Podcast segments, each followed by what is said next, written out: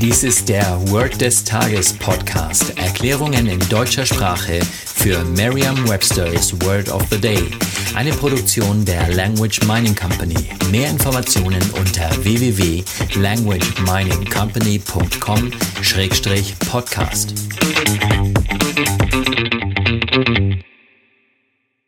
Das heutige Word des Tages ist stealthy, geschrieben S-T-E-A-L-T-H-Y. Die englische Definition ist quiet and secret in order to avoid being noticed. Eine deutsche Übersetzung wäre so viel wie heimlich oder verstohlen.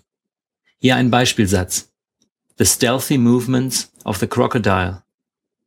Eine Möglichkeit, sich dieses Wort leicht zu merken, ist die Laute des Wortes mit bereits bekannten Wörtern aus dem Deutschen, dem Englischen oder einer anderen Sprache zu verbinden.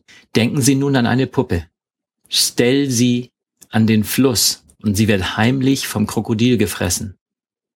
Lispeln Sie beim Aussprechen des Satzes, damit das Wort wie die zweite Silbe von stealthy klingt.